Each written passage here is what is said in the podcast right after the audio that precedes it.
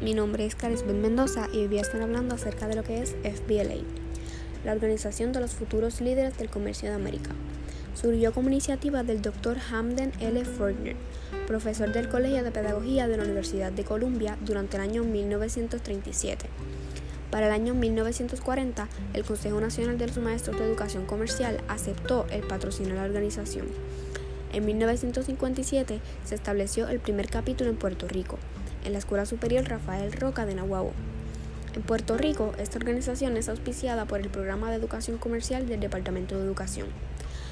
Los objetivos de dicha organización son desarrollar líderes dinámicos y competentes para el mundo del trabajo, reforzar la seguridad en él mismo y en su trabajo como futuro líder, crear mayor interés en las ocupaciones de oficina y desarrollar amplios conocimientos del comercio en América, fomentar el desarrollo de proyectos individuales que contribuyan al mejoramiento del hogar, el comercio y la comunidad, y desarrollar el carácter positivo del ser humano para crear buenos ciudadanos útiles a la sociedad.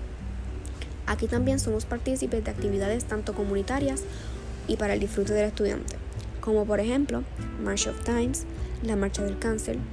También hacemos encuentros estudiantiles, competencias regionales, entre otros. Sin duda alguna, estar en esta organización es algo que le servirá mucho a los jóvenes en el futuro.